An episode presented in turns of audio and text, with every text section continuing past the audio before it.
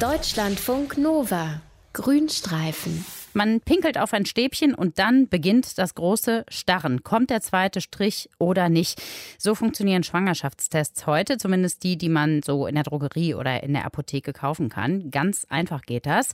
Bevor diese Art der Schwangerschaftstests erfunden wurde, da war das allerdings sehr viel komplizierter und jetzt kommt eine echt skurrile Geschichte.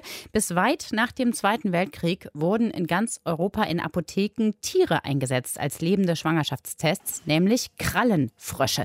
Unser Tierexperte ist Dr. Mario Ludwig. Mario, wie ging das mit diesen lebendigen Schwangerschaftstests genau?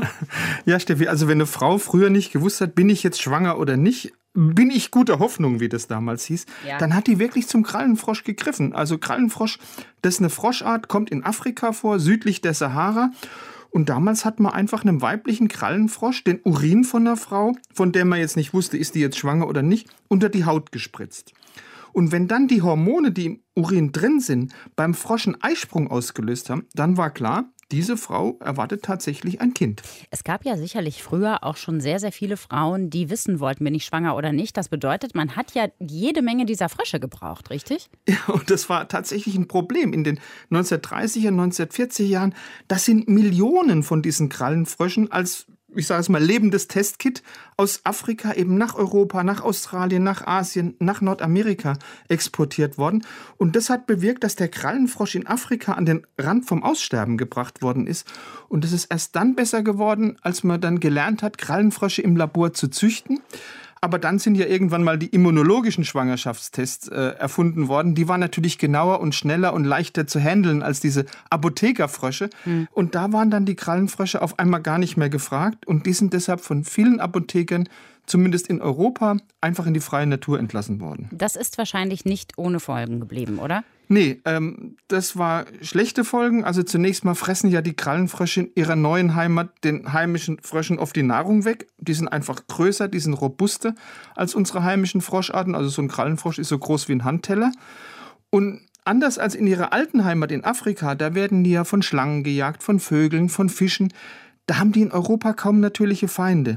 Was aber viel schlimmer ist, Krallenfrösche sind die Überträger vom Chytridpilz. Das ist ein sehr gefährlicher Pilz. Der gilt als eine der Hauptursachen dieses weltweiten Amphibiensterbens, das wir ja beobachten können. Und es gibt eine internationale Studie aus dem Jahr 2019, die sagt, dieser Chytridpilz, der ist für den Bestandsrückgang von mehr als 500 Amphibienarten weltweit verantwortlich und eben auch für das Aussterben von 90 Arten. Und das Doofe ist, die Krallenfrösche selbst, die sind eben im Gegensatz zu anderen Froscharten unempfindlich gegenüber diesem Pilz und dadurch können die den natürlich besonders gut verbreiten. Wo genau verbreiten sich denn die Krallenfrösche? Also wo leben die denn überhaupt jetzt? Äh, jede Menge. Also äh, mittlerweile gibt es Krallenfroschpopulationen in Nord-, in Südamerika, in Japan, bei uns in Europa, in Sizilien, in England, in Portugal und Frankreich. Aber das könnte erst sozusagen der Anfang von einer gewaltigen Invasion von Krallenfröschen gewesen sein, weil diese Frösche können natürlich leicht über die diversen Flusssysteme weiterverbreitet werden. Und Forschende vom Leibniz-Institut für Biodiversität, die haben mal mit einer neuen Methodik berechnet, wie hoch ist eigentlich dieses invasive Potenzial vom Krallenfrosch in Europa.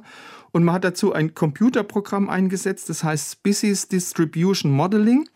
Da gibst du also relevante Daten ein und dann kannst du bestimmen, welche geografischen Gebiete eignen sich eigentlich für eine spezielle Spezies. Und was ist dabei jetzt dann rausgekommen? Ja, also diese Studie sagt, allein in Europa ist ein Gebiet von fast zwei Millionen Quadratkilometern für den Krallenfrosch potenziell geeignet. Das ist eine Fläche sechsmal so groß wie Deutschland. Und wenn das eintreten würde, dann wären natürlich die europäischen Froscharten, die ja sowieso schon bedroht sind, ganz massiv gefährdet. Von welchen Gegenden sprechen wir denn genau in Europa? Also klar, die warmen Gebiete, also Westeuropa, Spanien, Portugal, Südeuropa mit dem ganzen Balkan und mit Italien.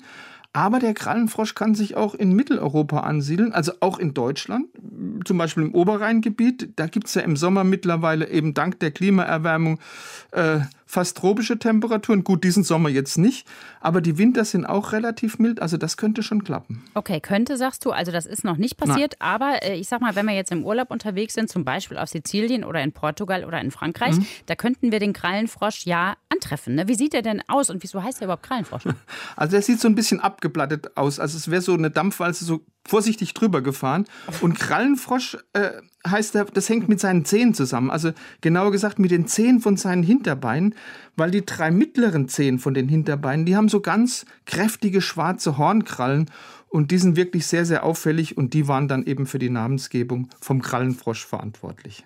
Mit Einführung der Schwangerschaftstests, wie wir sie heute kennen, sind eine Menge Krallenfrösche arbeitslos geworden und die machen jetzt Probleme in weiten Teilen Europas unter anderem. Unser Tierexperte Dr. Mario Ludwig war das. Dankeschön. Gerne. Deutschlandfunk Nova. Grünstreifen.